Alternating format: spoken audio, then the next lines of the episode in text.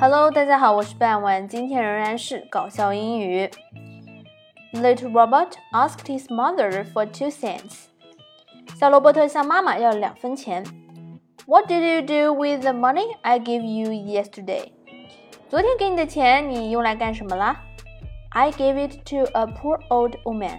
He answered. 我给了一个可怜的老太婆。他回答说。You are a good boy, said the mother proudly. 啊，你真是一个好孩子，妈妈说道。Here are two cents more. 再给你两分钱。But why are you so interested in the old woman?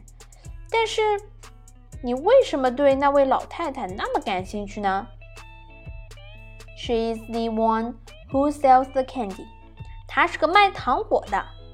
果然啊，在孩子的心中，糖果的诱惑力实在是太强大了。那在文章的最后，把整篇再念一下。Little Robert asked his mother for two cents.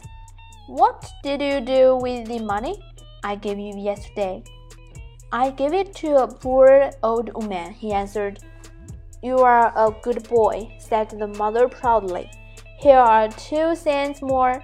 But why are you so interested in the old woman? She is the one who sells the candy. 今天的内容就到这里结束了，感谢大家的收听，我们下期再见。Thank you for listening. 拜拜